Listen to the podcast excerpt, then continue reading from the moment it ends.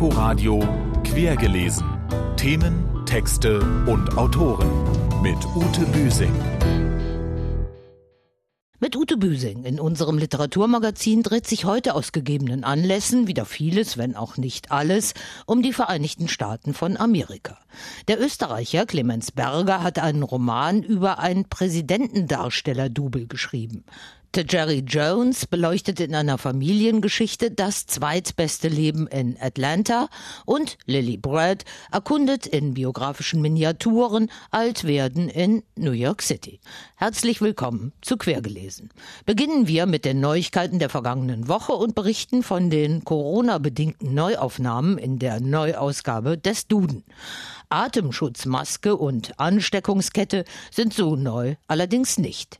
Dazu Katrin Kunkel-Razum von der Duden-Redaktion. Und wir selber waren ehrlich gesagt aber auch erstaunt, als wir genauer hingeschaut haben, wie viele Wörter, die im Zusammenhang mit Corona eben eine sehr große Rolle gespielt haben, doch auch schon im Duden verzeichnet gewesen sind. Also dazu gehört sowas wie Ausnahmezustand, wie systemrelevant, aber auch der Hamsterkauf beispielsweise oder das Beatmungsgerät, die waren also natürlich natürlich alle schon drin.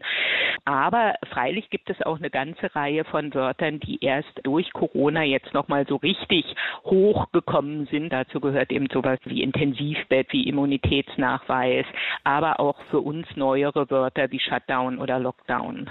Die 28. Auflage des Duden, nicht nur mit Corona-Neuworten, sondern auch mit 3000 anderen neuen Wörtern.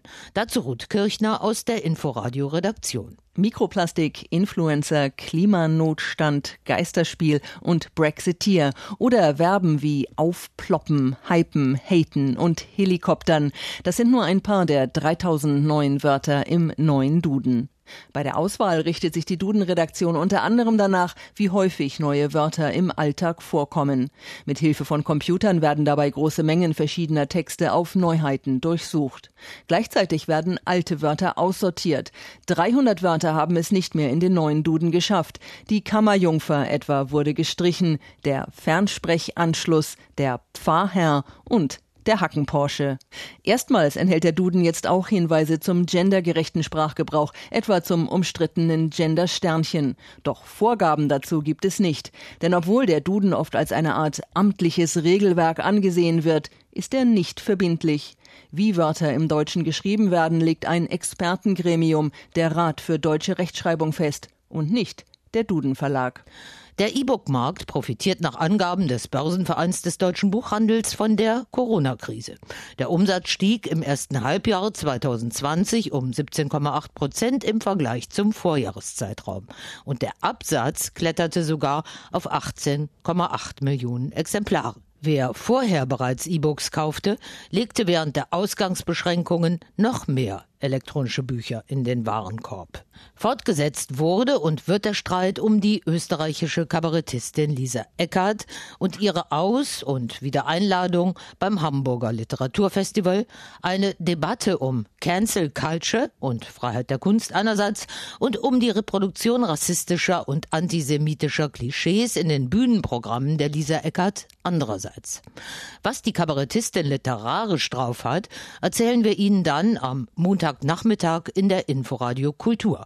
Da stellen wir Eckarts bei Jolnay erschienenes Romandebüt Omama vor, eine grotesk nostalgische Provinzphänomenologie der Steiermark mit sehr vielen Wörtern und ziemlich wenig Handlung. Und jetzt zu unseren Besprechungen. Jerry Jones, 1970 in Atlanta, Georgia geboren, wo sie heute wieder lebt, gelang mit ihrem Roman in guten wie in schlechten Tagen der Durchbruch im letzten Jahr auch hierzulande. Jetzt legt sie mit Das zweitbeste Leben eine ziemlich nüchterne und zugleich verquere afroamerikanische Familiengeschichte aus ihrer Heimatstadt vor, die im Original bereits 2011 erschien. Verquer, weil im Mittelpunkt die Tochter eines Bigamisten steht. Dana Lynn Yarborough rekapituliert die seltenen Begegnungen mit ihrem Vater James, einem mittelständischen Chauffeur, der bereits seit zehn Jahren verheiratet ist, als er ihre Mutter kennen und lieben lernt, sie schwängert und später in einer Zeremonie vom Friedensrichter eines anderen Staates auch ehelicht. James erkennt seine Verantwortung an. Er setzt in aller Unordnung auf geordnete Verhältnisse, nur soll die Ersatzfamilie niemals von der Zweitfamilie erfahren. Dana, die alles weiß, muss das Geheimnis wahren. Es ist schade, dass es keine treffende Bezeichnung für eine Frau wie meine Mutter Gwendolyn gibt. Mein Vater James ist ein Bigamist, so ist das. Laverne ist seine Frau. Sie hat ihn zuerst aufgetan und meine Mutter hat die Ansprüche der anderen Frau immer respektiert. Aber war meine Mutter auch seine Frau? Sie ist im Besitz offizieller Dokumente und sogar eines einzelnen Polaroids, das beweist, dass sie mit James Alexander Witherspoon Jr. kurz hinter der Staatsgrenze zu Alabama vor einen Friedensrichter getreten ist. Doch sie lediglich als seine Frau zu bezeichnen, wird der Komplexität ihrer Stellung nicht annähernd gerecht. Außerdem gibt es üble Wörter für jemanden wie mich, das Kind von jemanden wie ihr, aber diese Wörter sind in unserem Haus nicht erlaubt. Du bist seine Tochter, fertig. Bei Ehefrauen zählt nur, wer zuerst da war. Bei Töchtern ist die Lage ein bisschen komplizierter. Dr. Dana hadert mit dem Status als zweitbeste, zweitliebste und konstruiert ein Konkurrenzverhältnis zu James echter Tochter, Barney Joris Witherspoon, die ihn Daddy nennen darf und immer den Vorzug bekommt. Im zweiten Teil des fast 400 Seiten Romans erklärt wiederum Barney ihre Sicht der Dinge, die auch in ihrem Fall keineswegs einfach liegen, sondern vertrackt sind. Der Roman steuert auf eine von Dana herbeigeführte Begegnung der Mädchen zu. Da ich diejenige war, die meinen Vater anrief und ihn aufforderte, vorbeizukommen, wäre es nur natürlich gewesen, wenn ich die Tür entriegelt hätte, um ihn hereinzulassen.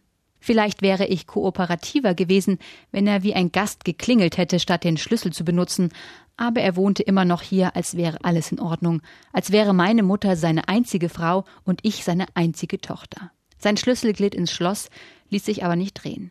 Ich stand auf der anderen Seite der Tür und ließ es ihn dreimal versuchen, bis ihm dämmerte, dass die Schlösser ausgetauscht worden waren. Das hatte meine Mutter gleich am ersten Tag veranlasst, noch bevor sie sich in ein Häufchen Elend verwandelte, als sie noch I Will Survive sang, bevor sie anfing, sich zu wünschen, dass er zurückkäme. Der Jerry Jones blättert aus profunder Binnenkenntnis afroamerikanische Familienverhältnisse in Amerika heute auf, ganz ohne sie mit schwarzer Opfermentalität aufzuladen oder mit gloriosen Heldenmythen zu überzuckern. Martin Luther King Jr. und die Kämpfe um Gleichstellung in den 70er und 80er Jahren kommen vor, aber im Kern geht es um den ganz normalen Alltagswahnsinn in einem zutiefst zerrissenen Land, wo die Chancen der Afroamerikaner, auch hart arbeitender aus der Mittelschicht, wie hier beschrieben, noch immer beschränkt sind. Eine Folie auch zum Verständnis der Black Lives Matter Bewegung. Der Jerry Jones, das zweitbeste Leben, ist in der Übersetzung von Britt Soman-Jung bei Arche erschienen. Perspektivwechsel ebenfalls auf einen amerikanischen Stoff, aber aus der Feder des Wiener Schriftstellers Clemens Berger.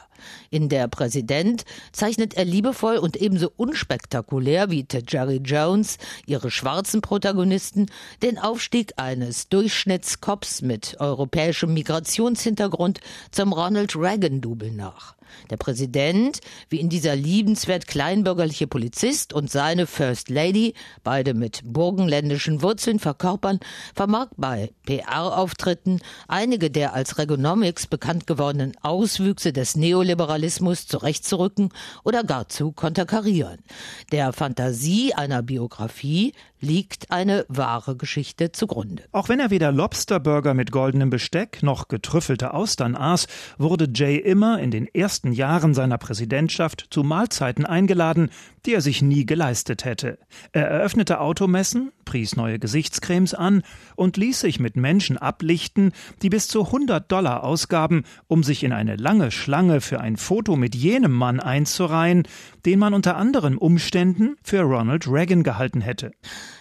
Wahre Macht hat der gut bezahlte Doppelgänger natürlich nicht, aber dem Präsidentendarsteller gelingt es doch, im Zuge seiner eigenen Politisierung durch den Job als Double, den Einmarsch in Grenada, die Bomben auf Libyen, die Waffenlieferungen an die Contras in Nicaragua, gelegentlich in ein anderes PR-Licht zu rücken und kritische Berichte darüber einzuheimsen. Vor allem macht er sich mehr als der Amtsinhaber, dessen Amtszeit von 1981 bis 1989 das Double um Jahrzehnte überdauert, um das Weltklima verdient. Im Zusammenspiel mit seinem bald guten Freund, dem Gorbatschow-Darsteller. Jetzt sah er ein Schlitzohr, das seine Chance ergriffen hatte und das Beste aus ihr machen wollte. Im Gesicht Michail Sergejewitsch Gorbatschows sah Jay immer die Quintessenz der Vereinigten Staaten. Auch bei Clemens Berger und seiner Fantasie einer burgenländischen Einwandererbiografie fliegt einem der Gegenstand der Beschreibung Amerika nicht permanent polternd um die Ohren.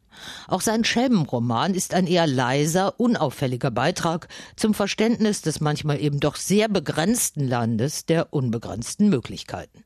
Gerade jetzt im erhitzten Vorwahlkampf, in dem der angeschlagene Präsident Donald Trump, der im Roman einen Gastauftritt als New York Yorker Tycoon hat, der sich vom falschen Gorbi blenden lässt, wo dieser Trump also vollends aus dem Ruder von Sitte und Anstand läuft und das neu formierte demokratische Gegengespann Biden-Harris eben auf verloren gegangene Grundwerte setzt, tut das wohl.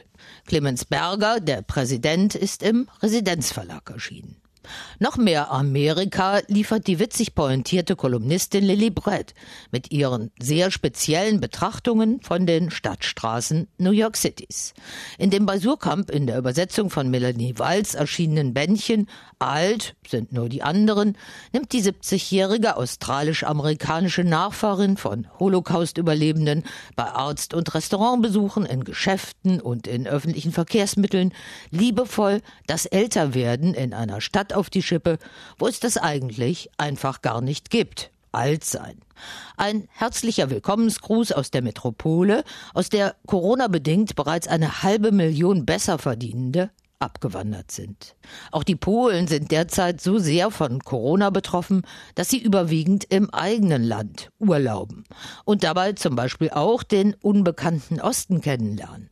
Literarisch hat den Julia Fedorschuk in ihrem Roman Unter der Sonne verarbeitet, wie unser Korrespondent Jan Palukat berichtet. Ich wünsche mir sehr, dass dieses Buch bei den Menschen Interesse weckt an Ostpolen als einem Gebiet, das sich lohnt, ohne Kolonialblick kennenzulernen, sagt die polnische Schriftstellerin Julia Fiedorczuk, deren Familie aus dem Osten stammt. Sie selbst ist bereits im Großraum Warschau aufgewachsen. Fiedorczuk kommt von der Poesie und das merkt man ihrem Werk an, den überaus detailreichen Naturbeschreibungen etwa, die die Erdverbundenheit ihrer Helden einrahmen. Ihr Buch ist ein Kaleidoskop der Lebensstränge, die anfangs verwirren, zumal sie zwischen den Epochen und Lebensläufen wechselt, darin der Nobelpreisträgerin Olga Tokarczuk ähnlich. Doch wer sich die Mühe macht, entdeckt im Laufe des Romans, wie die einzelnen Puzzlestücke sich nach und nach zu einem Gesamtbild fügen. Es erscheint da ein Ostpolen, das in Wahrheit das historische Herzland ist der Nation, und zwar als Gegenbild zum heutigen, monoethnischen, zunehmend nationalistisch auftrumpfenden Polen. Eine historische Landschaft, in der Polen langsam in Russland übergeht, noch heute ganze Dörfer orthodox sind, in der muslimische Tataren leben und ein Kleinstadtfluss Mohammed heißt, in der zahllose Städte mehrheitlich jüdisch-orthodox bevölkert waren, ein multikulturelles Polen, das erst die gewaltsamen Gebietsverschiebungen, Völkermorde und Vertreibungen des 20. Jahrhunderts zerstörte. Unser Nationalepos beginnt mit den Worten Litauen mein Vaterland, wobei das Vaterland, von dem Mickiewicz spricht, in Wirklichkeit das heutige Weißrussland ist. Die geistige Region, auch die Natur, mit der er sich identifizierte, ist in Wahrheit die Wiege des Polnischen und der polnischen Poesie. Doch Geschichte ist in Unter der Sonne nur der Rahmen für Lebensläufe über Generationen hinweg, die oft quer zum heutigen Geschichtsverständnis stehen. Der Vater eines Haupthelden im Buch glaubt den Verheißungen des Kommunismus. Seine Pilgerfahrt in die Sowjetunion aber endet im Arbeitslager. Ihm gelingt zu Fuß die Flucht und mit letzten Kräften die Heimkehr. Mein Großvater machte sich in den 30er Jahren auf den Weg in die Sowjetunion im Glauben, dass die kommunistische Revolution eine neue Welt schaffte, besser für arme Menschen. Das war natürlich eine enorme Enttäuschung. Und wie der Held in meinem Buch hat er sich bekehrt und wurde ein sehr religiöser Baptist.